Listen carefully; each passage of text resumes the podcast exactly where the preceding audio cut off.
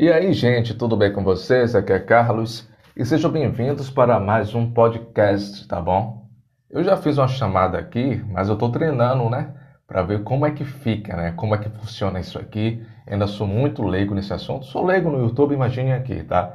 Então, como hoje é Sexta-feira Santa, eu queria passar por aqui, né? Para desejar vocês e a família de todos vocês uma ótima Sexta-feira Santa, um ótimo feriado, um ótimo final de semana prolongado para vocês aí.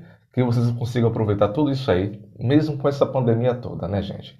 Sabemos que o momento é difícil, as coisas vêm acontecendo, né?